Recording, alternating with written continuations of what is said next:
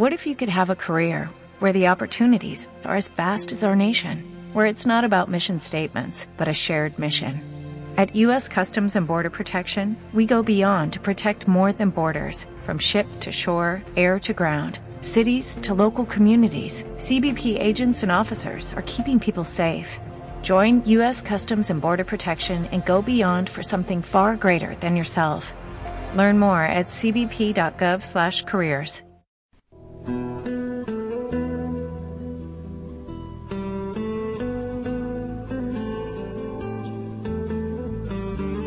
Shalom. El presente estudio es impartido por el rap de Bedaderech, Mijael Ávila.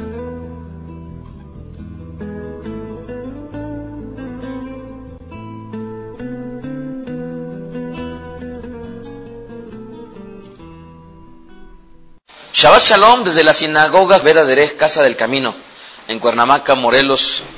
Les saluda el rabino Mijael Ávila.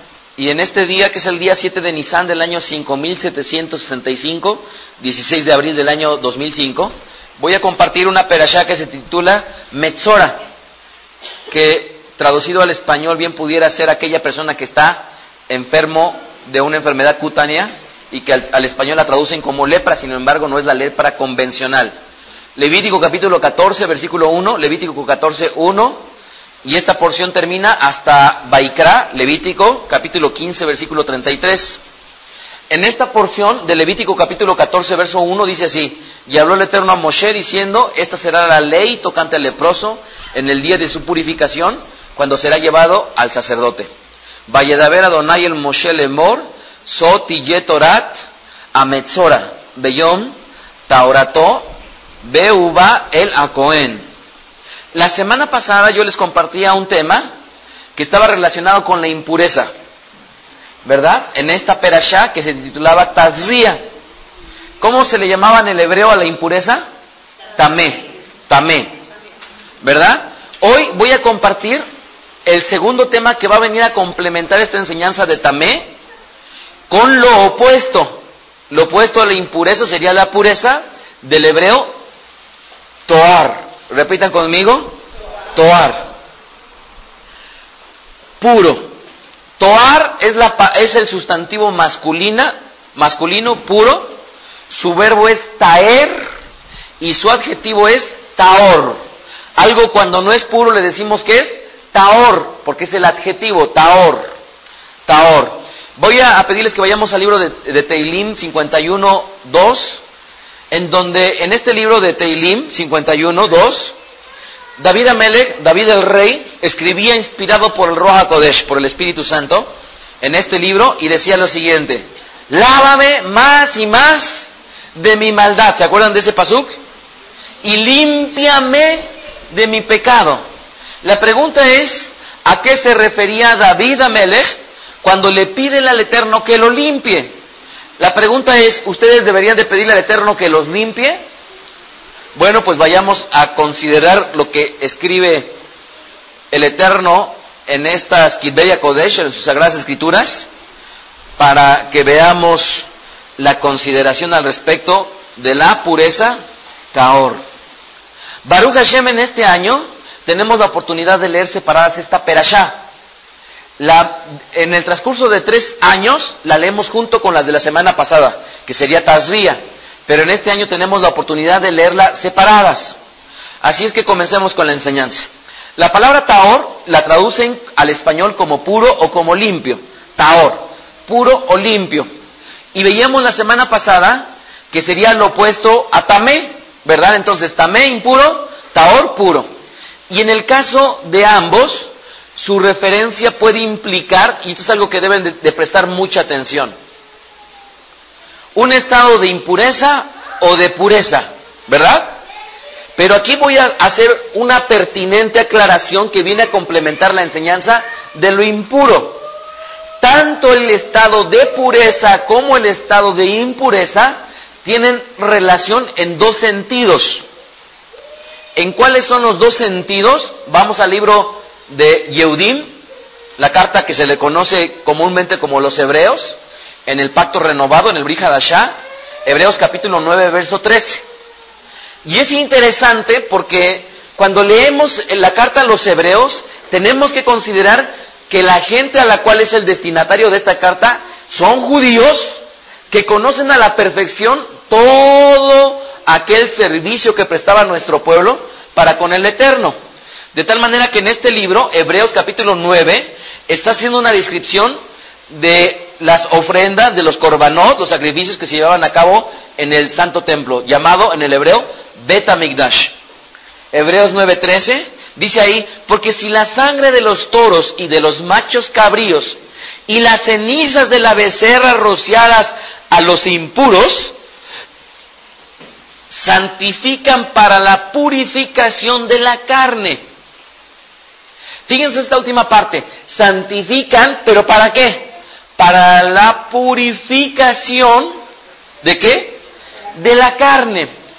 Si ustedes han venido prestando atención a las lecturas de las Perashot que hemos venido leyendo, las porciones en las que se subdivide el Humash o los primeros cinco libros de Moshe, que a lo largo de un año leemos sábado con sábado, con esta lectura nos damos cuenta de que dice la escritura que si las cenizas de la vaca, la vaca la sana, sobre los tumá, ¿quiénes son los tumá? Los impuros, ¿verdad? Una persona que era impuro se le llamaba tumá, ¿verdad? Solo se purificaban, taer, la carne. ¿Qué es lo que nos quiere decir este pasuk? Que de alguna manera, cuando una persona se impurificaba, esta impurificación debía de tornarse en purificación en dos sentidos. En un sentido físico y en un sentido espiritual. a la limpieza espiritual, muchos le llegan a llamar ceremonial. Y si no lo entienden ahorita, les voy a pedir que vayamos al libro de Levítico capítulo 15, verso 13. Levítico 15, 13, y presten atención a lo que vamos a leer en el sentido de lo que yo les estoy diciendo. Tanto la pureza como la impureza tienen una repercusión tanto en lo físico como en lo espiritual, pero hay dos momentos específicos que nos va a ilustrar a partir de este pasaje, de esta perashá.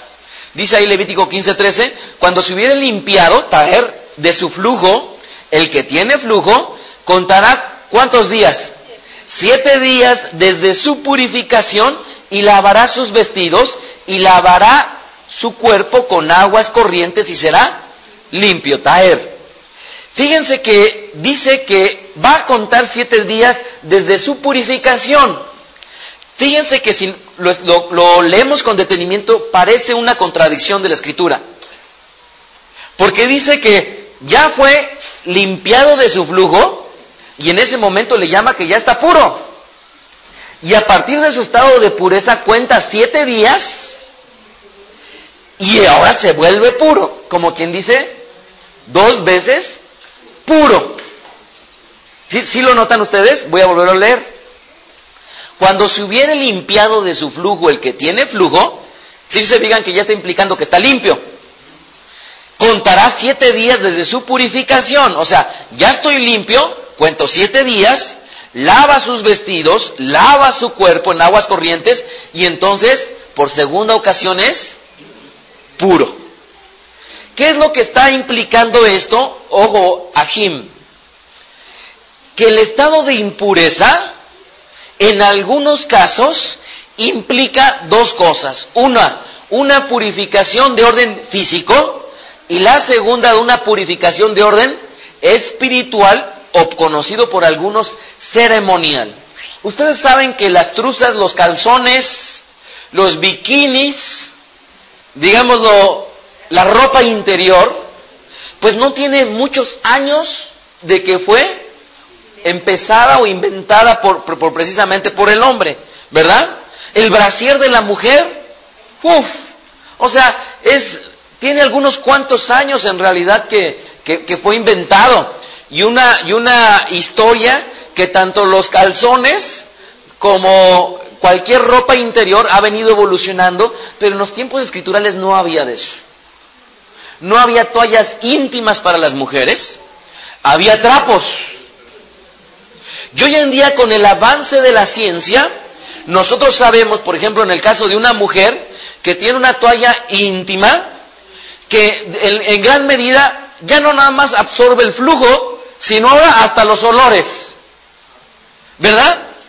¿Qué es lo que está implicando esto? Que en los tiempos escriturales, cuando las mujeres o los hombres tenían una emisión de flujo, llámese sangre, llámese semen, en el momento en el cual esta persona con sus vestimentas de todos modos iban a posarse sobre una silla, sobre una cama, había un gran riesgo de que este flujo pudiera estar contaminando el lugar en donde se sentaba, el lugar en donde se acostaba.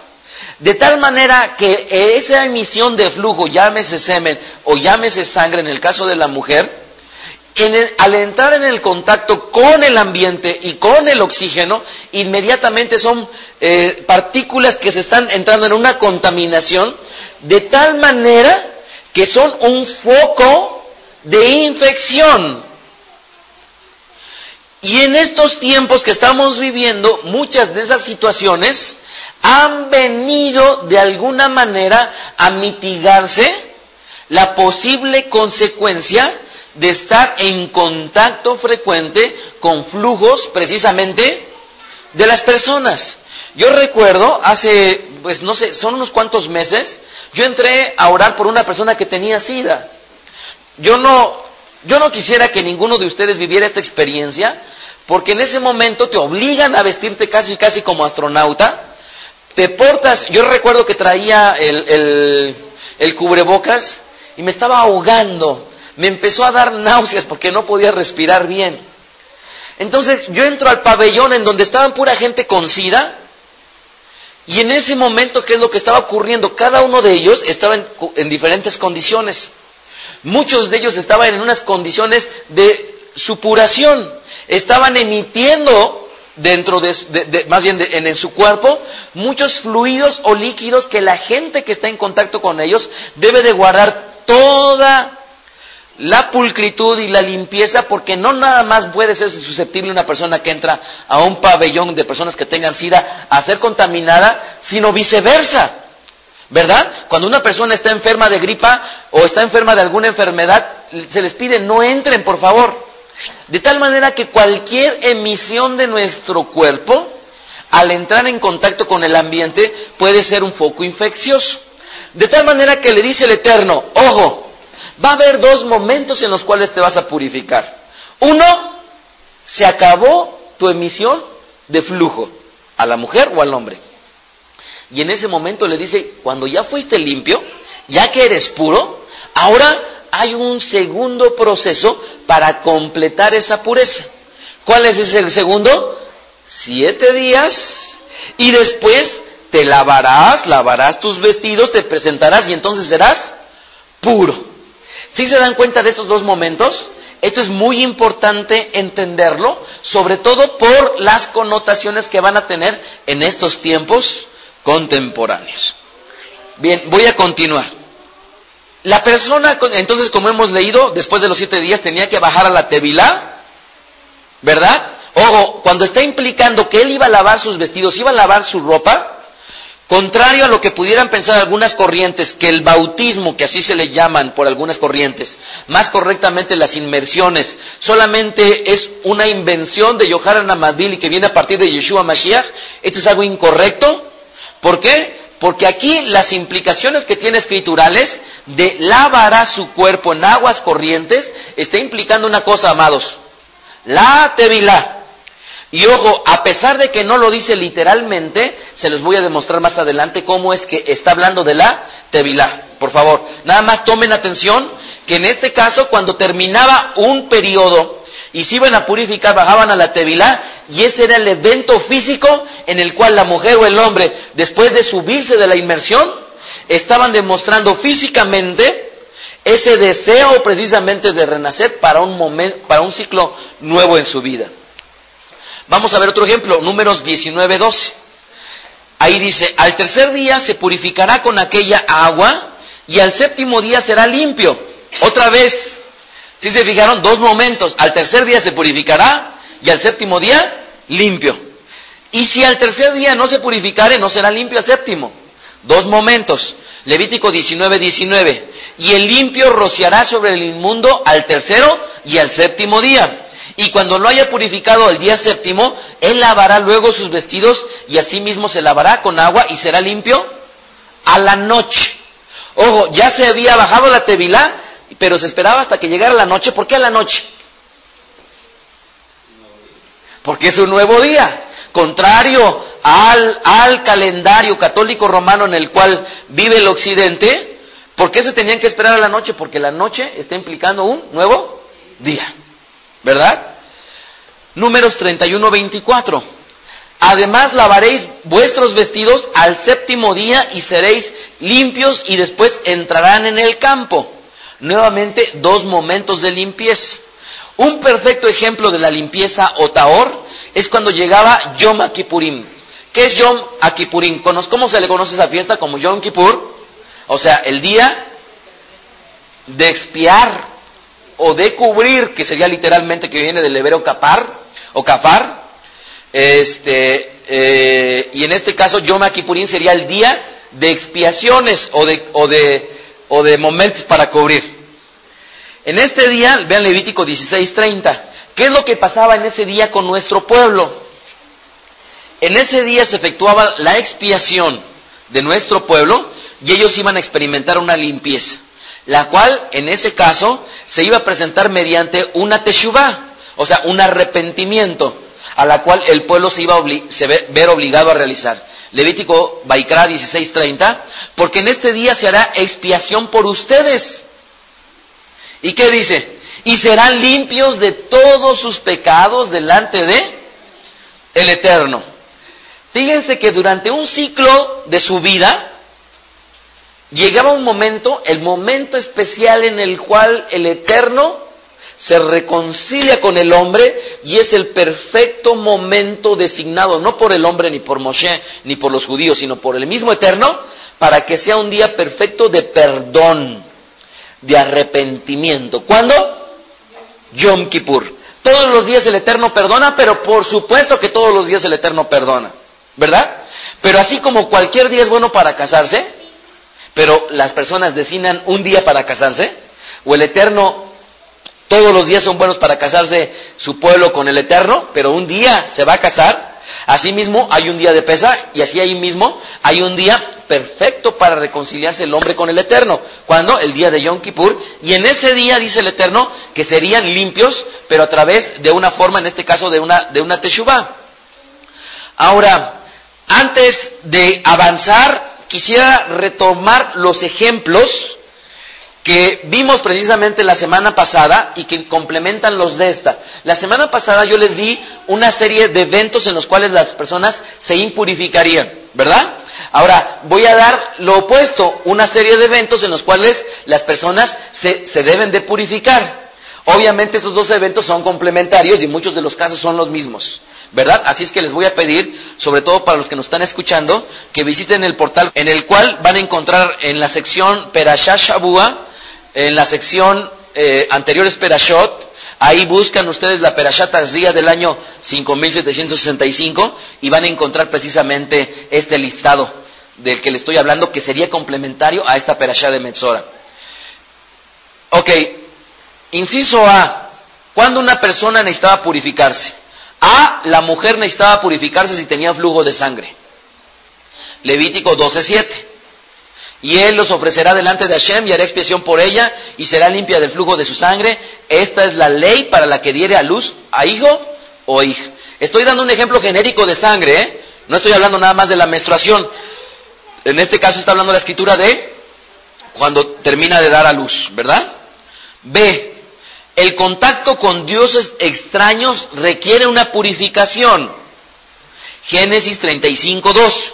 Entonces Jacob dijo a su familia y a todos los que con él estaban, quitad los dioses ajenos que hay entre ustedes y límpiense y muden sus vestidos. De tal manera que cuando una persona entraba en contacto con ídolos, ¿qué se requería? Una purificación. Inciso C, la persona que es limpiada de tzarat, lo que comúnmente se le conoce como lepra, tendría que ser declarado como taer por el sacerdote. Levítico 13:6. Y al séptimo día el sacerdote le reconocerá de nuevo, y si parece haberse oscurecido la llaga y que no ha cundido en la piel, entonces el sacerdote lo declarará limpio. Era erupción y lavará sus vestidos y será limpio. Inciso D. El varón que emite flujo de semen necesita purificarse. Levítico 15:13. Cuando se hubiere limpiado de su flujo, el que tiene flujo contará siete días de su purificación y lavará sus vestidos y lavará su cuerpo con aguas corrientes y será limpio. Inciso E. El que come animal despedazado igualmente se deberá purificar. Y cualquier persona, Levítico 15, perdón, Baikra, Levítico 17, 15. Y cualquier persona, así de los naturales como de los extranjeros, que comiera animal mortecino o despedazado por fiera, lasvará sus vestidos y, y a sí misma se lavará con agua y será inmunda hasta la noche y entonces será limpio. Inciso D, segunda de Crónicas 34, 3. Dibreya Yamim, a los ocho años de su reinado, siendo un muchacho, comenzó a buscar el Elohim de su padre y a los doce comenzó a limpiar a Judá y a Jerusalén de los altos bosques, esculturas e imágenes de fundición. De lo que estoy hablando es de que las personas relacionadas con la idolatría necesitan purificación. Bien, entonces fue una lista cortita que complementa las de la semana pasada. Ahora, viene una pregunta interesante. ¿A través de qué o por qué forma o por qué método una persona se puede purificar. A través de qué forma, a través de qué método una persona se puede purificar. Tres cosas fundamentales para la purificación. ¿Ok? Tres cosas fundamentales para la purificación. Uno, a través de ofrendas o corbanot. Dos, a través del agua. Tres, a través del fuego. ¿Correcto? El agua, el fuego o los corbanot son elementos que sirven para purificar. ¿Correcto? Para purificar. Pero estas tres cosas que sirven para purificar, ojo, están concluyendo la etapa de una purificación ceremonial o lo que es lo mismo, espiritual.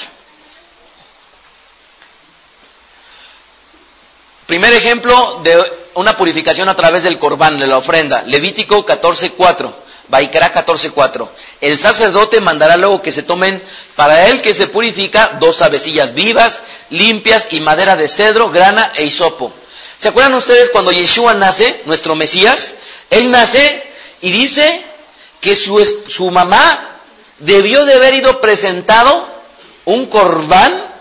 ¿Por qué? Por concluir con su periodo en el cual ella tenía que guardar después de haber dado a luz a su hijo. ¿Correcto? De tal manera que Yeshua, desde que nació, en su entorno, se vivió todo esto que está escrito en la, en, la Torah. ¿Verdad? Y desde luego Él es nuestro ejemplo. Segundo ejemplo, por fuego o por agua. Números 31, 23. Números Bamidbar 31, 23. Todo lo que resiste el fuego, por fuego lo haréis pasar. Y será limpio bien que en las aguas de purificación habrá de purificarse, mas harán pasar por agua todo lo que no aguanta fuego. Aquí, sobre todo para las mujeres, hay un, hay un momento en el cual los utensilios de la cocina en medio de nuestro pueblo se les cacheriza. Sobre todo cuando ahora acabamos de pasar la fiesta de Pesach, como es mitzvah no tener nada de levadura, ¿Qué es lo que se hace con todos aquellos utensilios que son de metal? Lo que sucede es que se pasan por fuego.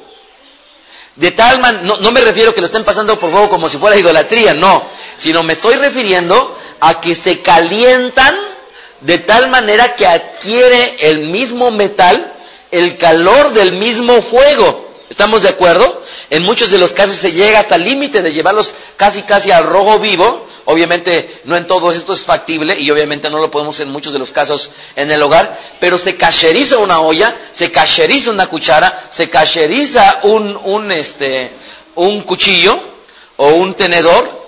¿Por qué? Porque son elementos que, como dice la escritura, aguas. Números 31, 23, todo lo que resiste el fuego, por fuego lo haréis pasar y será limpio. Bien que en las aguas de purificación habrá de purificarse, mas harán pasar por agua todo lo que no aguanta fuego. ¿Qué es lo que pasa con los utensilios cuando no aguantan fuego? Si es un utensilio de madera, ¿por dónde se tiene que hacer para cacherizarlo? Pasarlo por agua. Y con esto entendemos lo que dice en el Brihadashá, ¿verdad? Que decía, el, dice el Brihadashá, que se tenían que pasar por diversas abluciones. ¿Sí se acuerdan que lo dice el libro de Hebreos? Por diversas abluciones. ¿Cuáles son las abluciones en el estricto sentido? Son las inmersiones, las abluciones del griego baptisma, ¿verdad? En, el hebreo tevilá, serían sumergir. De tal manera que no nada más las personas, sino también los utensilios, de alguna manera, pasaban por un proceso de purificación. Pues bien, vayamos al libro de Nehemías 12:30. ¿Cuál es el objeto de que algo se deba de purificar ceremonialmente o espiritualmente? Les pregunto yo. ¿Cuál es el objeto? El objeto es sencillo. Darles la posibilidad de entrar en contacto con las cosas santas. ¿Sí estamos de acuerdo? Esto lo deben de entender muy bien, esto que estoy diciendo, y es muy, muy importante. ¿Cuál es el objeto de, de purificar ceremonialmente a las cosas? El objeto por el cual se purifican a las cosas o a las personas es entrar en contacto con lo santo. ¿Correcto? Imagínense ustedes esto. Se encontraba el santo templo. ¿Era un, era un santo lugar? ¿El Bet Sí. ¿Este lugar, esta sinagoga es santa? Las iglesias que ven ustedes por allá afuera, las congregaciones que ven ustedes por allá afuera, ninguna de ellas es santa. Y si les parece blasfemo, que busquen capítulo y versículo para demostrarlo. Pero ningún lugar de estos es santo, no. El lugar que era santo era el que destinó el Eterno y lo llamó su santo templo. Ese lugar que era santo es como decir, bueno, si tú vas a entrar a ese lugar que es santo, ¿cómo debes de ir vestido? ¿Cómo te debes de conducir? ¿Cómo debes de estar ante la presencia de eso que es santo? Vestido, obviamente, de pureza de limpieza para entrar en contacto con esas cuestiones que son santas. Ojo, no que designen las personas que es santa, sino que el Eterno designó que es santo. Y esto es algo que debemos de entender muy bien, porque si yo estoy hablando de un proceso de purificación ceremonial, y por cuanto hoy en día el santo templo no está en pie, les pregunto yo, esa forma de concluir con una purificación ceremonial, ¿se necesita hoy en día? La respuesta es no. ¿Por qué no? Porque no existe el santo templo que obligue a las personas a asistir vestidos de pureza, a asistir vestidos de limpieza. ¿Sí me estoy dando a entender? De tal manera que muchas de las cosas que las congregaciones a rajatabla dicen, mujer, si tú estás menstruando, no vengas aquí a este lugar que es santo, están cometiendo muchas blasfemias delante del Eterno. Primero, su congregación no es santa. ¿Verdad? El lugar en donde están no es santo. Y todavía además impedirle a las personas o a las mujeres que vengan a la congregación, les están privando de un derecho que se tiene. Punto. Pero si estuviera en pie el santo templo, aguas mujer, no te vayas a parar ahí porque quizá te vaya a pasar como a hombres o a mujeres a lo largo de la historia de nuestro pueblo que no estando en condiciones de limpieza, el Eterno aniquiló su vida. De tal manera que este proceso de purificación ceremonial viene a ser obligatorio en el tiempo del Bet Hoy en día está vigente, sí, sí está vigente. ¿Puede ser empleado? No, no puede ser empleado. ¿Por qué no puede ser empleado? Porque no está en pie el santo templo. Así es que, eh, como sucedería, oye, de repente yo veo a una persona y a una mujer, como lo hacen no le voy a dar la mano porque yo no sé si vaya a estar menstruando o no vaya a estar menstruando. Y detrás de estar menstruando me vaya a impurificar. Oye, sí, chucha, qué santo te estás viendo. ¿Verdad? Ojo, si estuviera el santo templo de pie, otra cosa sería. Veámoslo eh, ahí mismo en Nehemías 12:30. Y se purificaron los sacerdotes y los levitas. ¿Y qué más dice que hicieron después de purificarse ellos? ¡Ah! Y purificaron al pueblo y a las puertas y al muro de la sinagoga, de la iglesia, del templo, del santo templo, sí. ¿Me estamos de acuerdo? Eso sí lo estaban ellos purificando porque era algo que era propio de purificar. De tal manera que en el santo templo las puertas, los muros, pasaban precisamente por este momento de purificación. Vean 13.9 del mismo Nehemías. Nehemías 13:9. Y dije que limpiasen las cámaras e hice volver allí los utensilios de la casa de Elohim, las ofrendas y el incienso.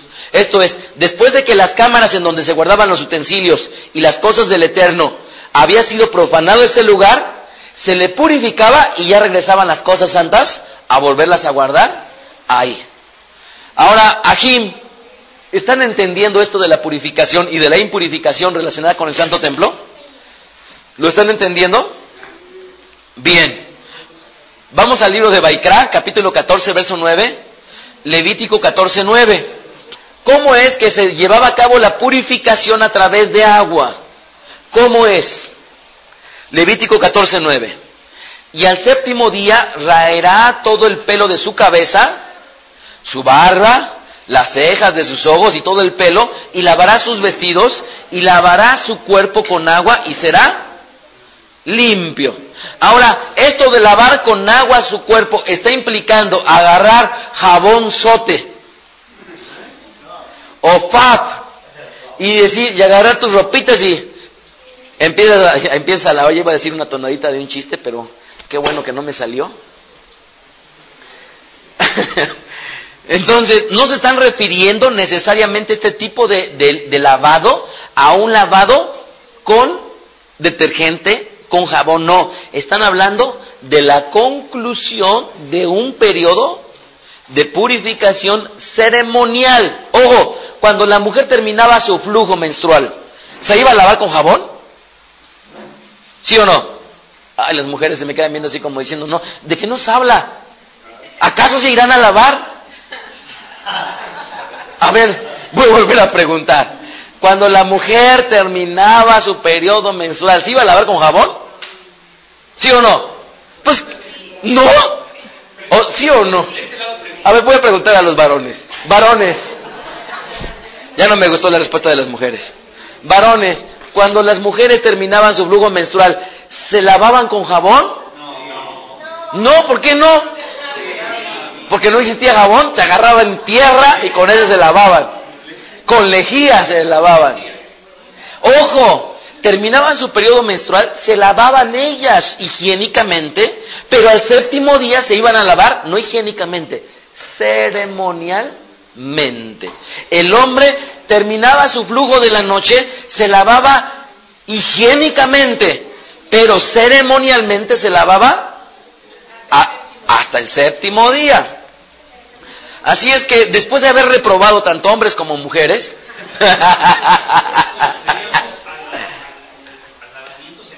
ah, Bien, después de haber eh, eh, reprobado, vayamos al libro de Segunda de Crónicas 30, 17.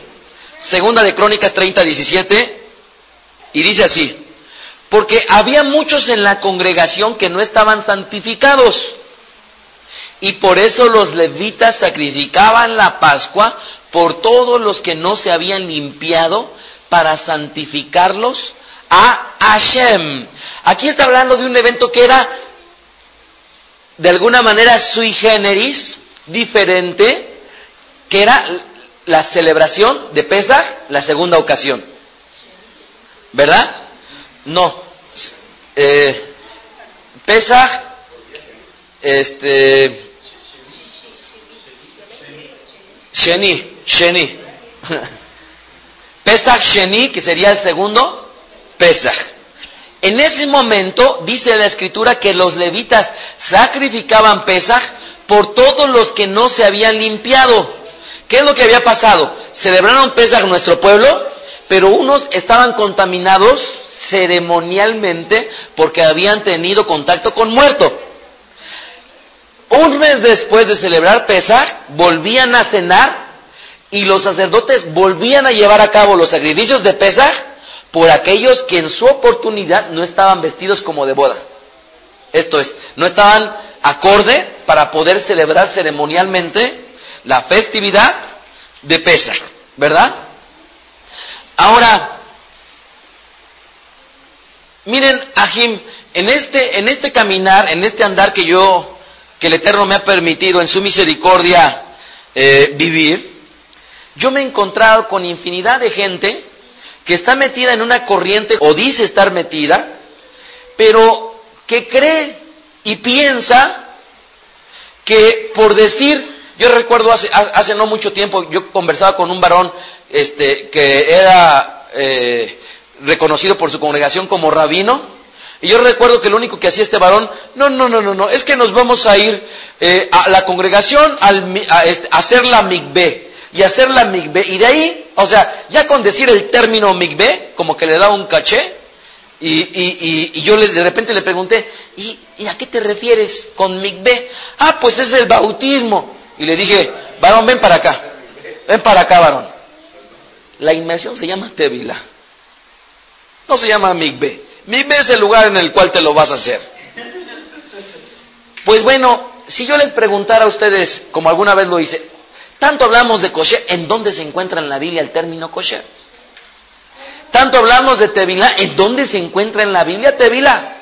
Digo, porque pudieran decir, ay, en el Shah, ¿verdad? Ahí está bien fácil pues debemos de considerar que lo que creemos tiene que estar amparado en las sagradas escrituras.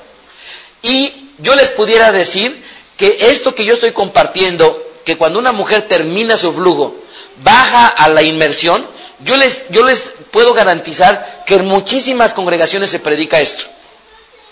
Estarían entendiendo que cuando un hombre termina su flujo, baja la tevilá, a la inmersión, y cuando ellos leen, dicen, ahí es que ahí está bajando a la tevilá. Y hasta ahí todo me parece muy bien, pero la pregunta es, ¿lo pueden demostrar escrituralmente? ¿Por qué? Porque cuando dice ahí, lavarán su cuerpo, no está diciendo necesariamente que están bajando la inmersión. O, que, lo que es lo mismo, platicábamos hace rato de Shabbat. Decíamos, bueno, es que existen Shabbat entre semana. Ok, muchas congregaciones judío mesiánicas pueden predicar que hay Shabbat entre semana. Y eso yo no tengo la menor duda de qué sucede. Pero de eso a demostrar con capítulo y versículo el Shabbat entre semanas son dos cosas diferentes. Son dos cosas diferentes. Porque podrán leer ahí de Shabbatón, pero ahí no dice que es entre semana. ¿Verdad? No lo dice. De tal manera que hay, hay necesidad de demostrarlo. Y por eso es que lo que les voy a demostrar es la alusión del lavatorio del cuerpo, llevándolo a una relación directa con la inmersión. ¿Estamos de acuerdo? O porque no es una percepción mía, no es una percepción del judaísmo, sino es una realidad que se puede ser demostrada con la escritura y para ello vayamos al ejemplo de Naamán. Segunda de Reyes 5.10. Segunda de Reyes 5.10. ¿Se acuerdan ustedes este varón Naamán, general de, qué, de qué ejército? ¿Perdón? de los asirios, de repente le platican de un varón conocido por su mamá como Eliseo. No es cierto. Es como si yo les dijera, ay, es que Jesús conocía a su mamá como María. Sí, sí, cierto. Jesús sí conocía a su mamá como María, pero mi Mesías Yeshua no conocía a su mamá como María. Mi Mesías Yeshua conocía a su mamá como o como Guadalupe. Como Miriam. A ver, mi Mesías le decía a su papá, oye papá José, no, ¿cómo conocía mi Mesías Yeshua a su padre? Yosef. Entonces, la mamá No le decía, Eliseo, pórtate bien, ya te lo dije. No. ¿Por qué la insistencia de decir sus nombres en hebreo? Por una sencilla razón. Porque son los que deben de ser. ¿Estamos de acuerdo? Porque así lo conocía su papá, así lo conocía su mamá. Así lo conocía su abuelo, así lo conocía su hijo. ¿Estamos de acuerdo? Así es que, ¿cómo lo conocía? Elisha. Repitan conmigo. Elisha. A Yeshua, Yeshua. A Elisha, Elisha. Bueno, Elisha, el que algunos conocen como Eliseo, lo fueron a buscar un varón llamado Namán, porque lo que estaba buscando este varón llamado Namán era una cosa. ¿Saben qué era? Encontrar una sanidad divina para Tzuzarat. Y esta sanidad divina llega a la casa de Elisha, toca, ¿y qué creen? Ni siquiera se dignó Elisha en salir. Mandó a su siervo y le dijo, ve, ve, ve, ve, dile que se vaya y se sumerja. ¿Cuántas veces? ¿Acaso siete veces le suena en esto que hemos estado compartiendo? ¿Qué le dice? Versículo 10 de Segunda de Reyes 5. Melahim. Entonces Elisha le envió un mensajero diciendo, ve y lávate siete veces en el Jardán, y tu carne se te restaurará y será limpio. Él, desde luego, ignoraba. Ojo, Namán no sabía nada de Tevilá. ¿Verdad? No sabía nada. En el libro de Hebreos capítulo 6 dice ahí la doctrina, al español se lee, de bautismos. En plural y no en singular. ¿Por qué no en singular? Porque no existe una inmersión, sino existen muchas inmersiones. ¿Estamos de acuerdo? De tal manera que Namán no era judío, no conocía nada acerca de la Tevilá y no sabía que era bien diferente bajar a la Tevilá para purificación que irse a lavar a su casa con jabón sote. Era bien diferente. Versículo 2. ¿Qué dijo Namán? Habana y Farfar, ríos de Damasco, ¿no son mejores que todas las aguas de Israel? Si me lavare en ellos, ¿no seré también limpio? Y se volvió y se fue enojado. Iluso Namán. No obstante, sus siervos le instaron a reconsiderarlo. Versículo 13. Mas sus criados se le acercaron y le hablaron diciendo, Padre mío, Abí, si el profeta te mandara alguna gran cosa, ¿no lo harías? Cuanto más diciéndote, lávate y serás limpio. Entonces, lávate y serás limpio no está implicando tomar jabón y tallarse, ¿verdad? Versículo 14. Él entonces, fíjense cómo es que estoy demostrando, perdón, fíjense cómo estoy demostrando que lavarse no está implicando tomar jabón y tallarse. ¿Cómo lo voy a demostrar? Ahí mismo lo dice el verso 14. Él entonces agarró un zacate, le untó un poco de jabón, fue al río y se empezó a tallar, porque le había dicho el profeta que se lavara. Ojo, no está implicando eso. ¿Qué fue lo que hizo? ¿Se agarró el jabón y se, talló? No. Fue y las implicaciones eran ver y sumérgete. Leemos el verso 14. Él entonces descendió y se zambulló siete veces en el Jardán, conforme a la palabra del varón de Elohim, y su carne se volvió como la carne de un niño y quedó limpio. ¿Se dan cuenta? La pregunta es, ¿tomó un jabón y se lavó? No. ¿Qué fue lo que hizo? Se sumergió para que su carne fuera restaurado. Y esto se le conoce en el hebreo como tevilá, del hebreo tabal, sumergirse. ¿Verdad? Entonces, ¿qué era lo que estaba sucediendo? Cuando está implicando la escritura zambulló, en el hebreo, precisamente la palabra, en su raíz etimológica es de tabal, sumergirse. ¿Estamos de acuerdo? Cuando tradujeron al español zambulló es sumergirse. Así es que con esto les estoy implicando. El profeta le dice, ve y lávate. Ojo, no se está lavando con jabón ni con zacate, sino va y se sumerge. Esta es la relación perfecta cuando en el Eterno dice a la mujer, ve y lava tu cuerpo. Al hombre, ve y lava tu cuerpo. ¿Está implicando lavarse con jabón? No. Está implicando sumergirse. ¿Verdad? La pregunta es, de todo esto que hemos estado viendo, y pudiéramos decir, ¿de qué nos sirven estos tiempos? ¿Para qué le serviría a la gente estar limpio?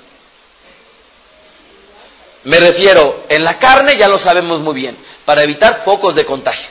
Pero ceremonialmente, ¿para qué? Yohanan 15.2. Vamos al Brihadashá, lo que nos enseña nuestro amado Yeshua Mashiach al respecto de la purificación o de la limpieza. Yohanan 15.2. ¿Qué es lo que nos enseña nuestro amado Yeshua Mashiach? Todo pámpano que en mí no lleva fruto, lo quitará. Y todo aquel que lleva fruto, lo limpiará.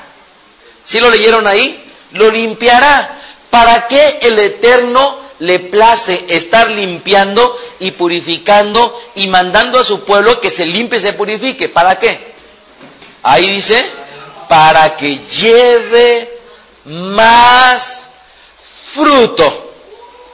Imagínense ustedes, dos condiciones de personas. Una, ya sabe que es Shabbat, se va a, reunir en la sinagoga y antes de llegar a la sinagoga le dice su abuelita, mi hijita, dime abuelita, acompáñame por favor porque tengo que encenderle las velas a mis santitos. Y entonces le dice la mujer, sí abuelita te acompaño, apóyate, no te vayas a caer. Y ahí va, y como, y como el mismo Namán le dijo, solamente en esto me perdone. Si mi, si mi amo va al entrar a ofrecer a la casa de sus dioses, se tiene que inclinar y yo me inclino. Solamente en esto me perdone. Y ahí va con la abuelita. La lleva la abuelita y la abuelita agarra y enciende las veladoras y esta mujer que es temerosa del Eterno empieza a ver sus veladoras, casi casi se le cierran los ojos para no ver, pero inmediatamente cuando entró en ese cuarto lleno de veladoras empezó a experimentar algo que no se puede describir verbalmente, pero que lo sintió en el cuerpo. Va, abuelito, ya las prendiste, sí, la regresa, la lleva a la cama, la acuesta a la abuelita, abuelita ya me voy, le da su beso en la, en la, en la, en la frente, se despide, agarra su vehículo, se viene a la sinagoga y empieza la tefila, la oración. Segundo caso, esa misma mujer se levanta y va a asistir a la sinagoga. Se levantó, agarró el sidur de Veda aleluya, en su parte en español, transliterada y en hebreo, comenzó agradeciendo al Eterno por su vida, comenzó a agradecer al Eterno por los ojos, por todo lo que tenemos ahí, y llegó a la sinagoga y comenzó comunitariamente con la tefila. ¿Cuál es la diferencia entre la misma mujer y acompañando previamente a su abuelita o viniendo dispuesta para la tefila? ¿Cuál es la diferencia, amados? ¿Cuál es la diferencia? Llegó en el segundo caso como mantequilla, directo a la presencia del Eterno porque venía completamente preparada. La segunda pues ya venía obstaculizada de tal manera que comenzaron por allá con eh, la, la, de Teilim 92 y comenzó olvidándose el tono, ¿no? Y cuando estaba cantando no sentía nada bonito, ni decía mismo Shir. ¿Y qué es eso? O sea, no le provocaba absolutamente nada. ¿Por qué? Porque no venía preparada para entrar precisamente a la presencia del Eterno. Entonces, ¿qué es lo que está sucediendo? Yeshua dice, a todo aquel que lleva fruto, lo voy a limpiar. De tal manera que la gente, de alguna manera, tiene dos alternativas. Estar delante de la presencia, de alguna manera, estando en, una, en un estado de limpieza o bien en un estado que le impide precisamente llegar ante la presencia del Eterno. Así es que en la medida que nos limpiemos seremos útiles al Eterno. Ezequiel 44, 23. Los sacerdotes, como ya lo veíamos en la Perashá Shabua, eran los primeros que debían de aprender esto que les estoy compartiendo. ¿Por qué? Porque ellos lo tenían que enseñar. Y enseñarán a mi pueblo a hacer diferencia entre lo santo y lo profano. Y les enseñarán a discernir entre lo limpio y lo no limpio. Les pregunto yo, si los sacerdotes son las personas designadas por el Eterno, los Kuanim, son las personas designadas por el Eterno para servirle y son los primeros que tienen que aprender a diferenciar entre lo limpio y lo inmundo, entre lo profano de lo santo. Les pregunto yo, ¿todos los demás no deberíamos estar aprendiendo lo mismo? ¿Sí o no? ¿Por qué? Porque ellos enseñarían al pueblo y nosotros somos parte del pueblo del Eterno. Así es que es elemental ejercitarnos en pureza. La vez pasada yo les decía algo, yo les decía, y les ponía un ejemplo muy burdo, les decía, bueno, ¿cómo pueden identificar que e, es, ese animal que está ahí es un perro?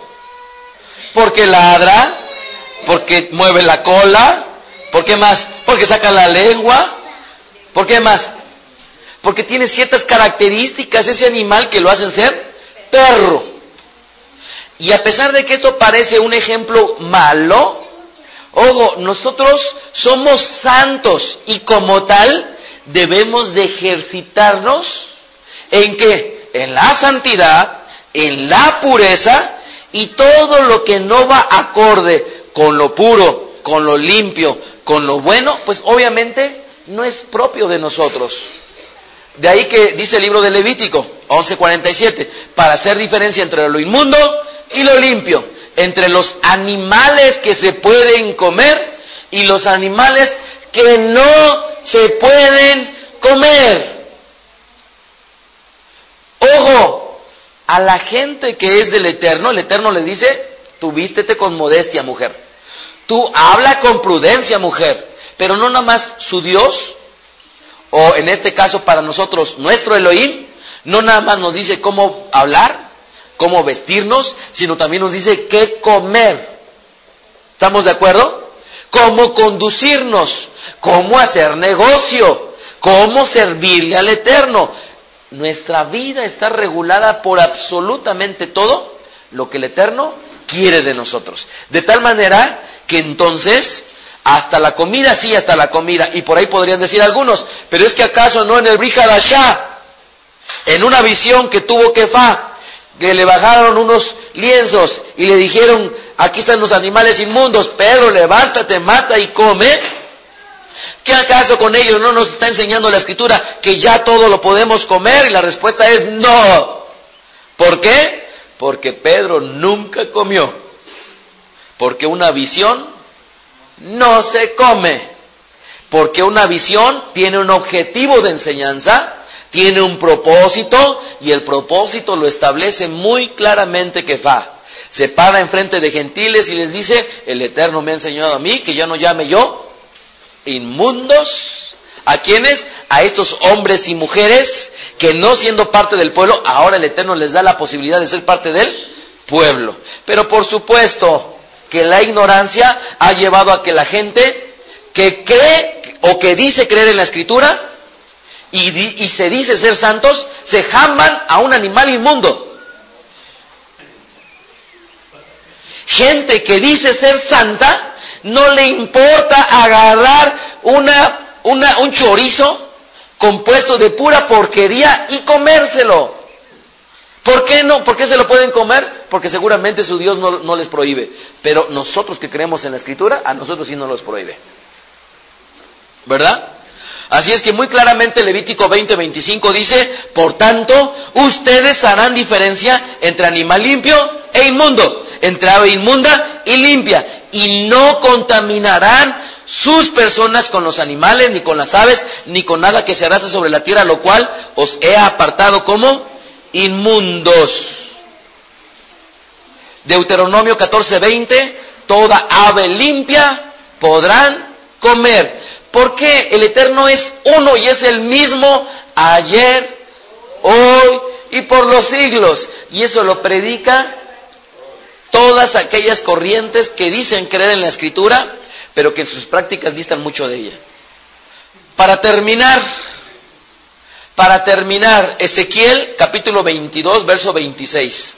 Ezequiel 22, 26. Y Ezequiel 22, 26. Mucha gente pudiera enseñar y por lo tanto creer que esto que estoy enseñando no tiene sentido de actualidad.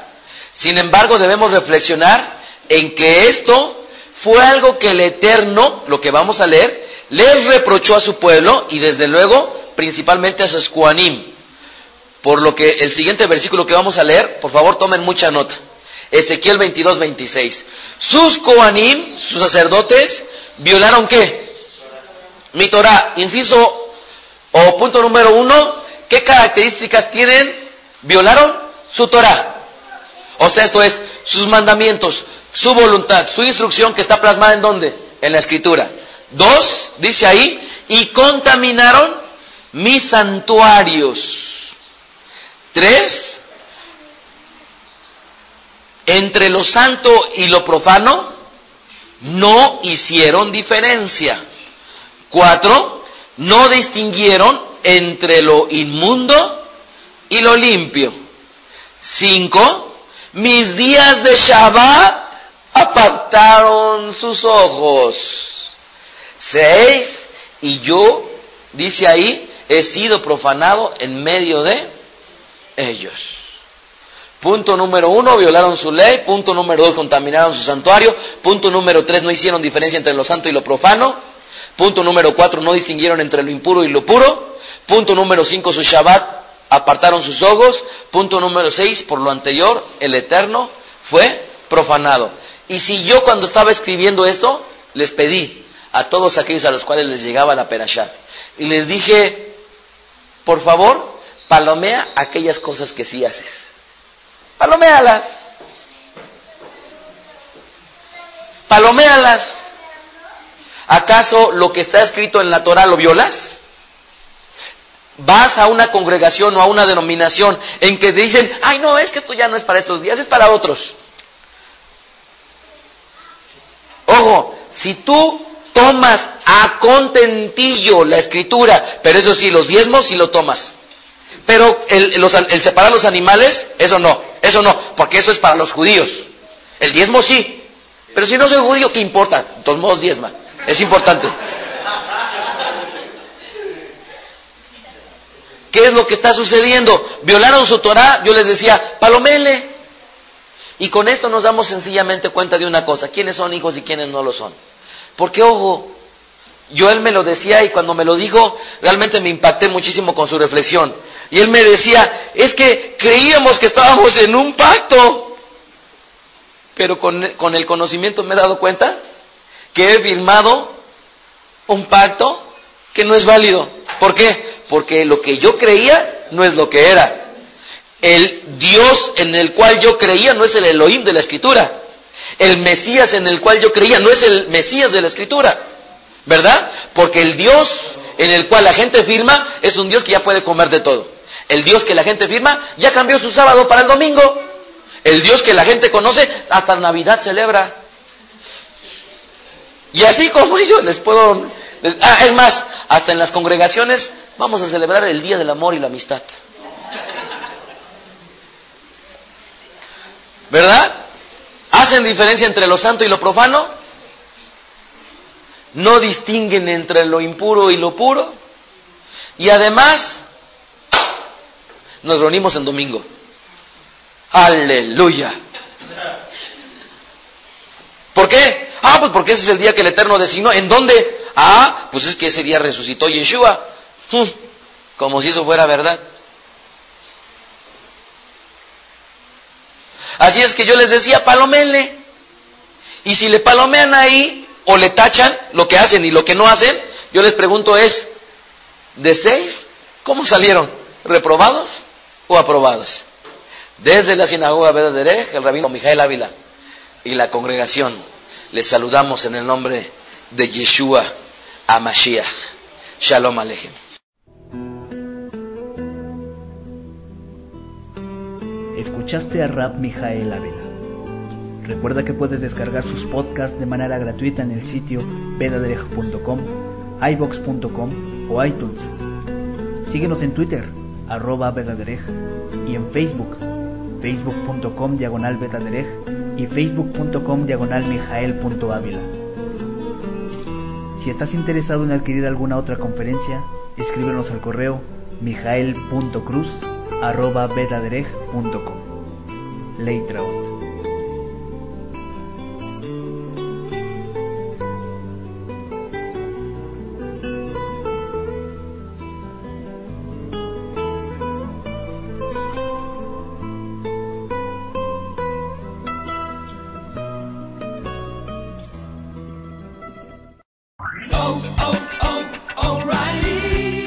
¿Necesitas ayuda? En O'Reilly Auto Parts te ayudamos. ¿Necesitas algún consejo? Te aconsejamos. Nuestros profesionales en autopartes están siempre disponibles para ayudarte a encontrar lo que necesites. Excelente servicio al cliente es solo una de las ventajas que ofrece O'Reilly Auto Parts. Los profesionales en autopartes. oh, oh, O'Reilly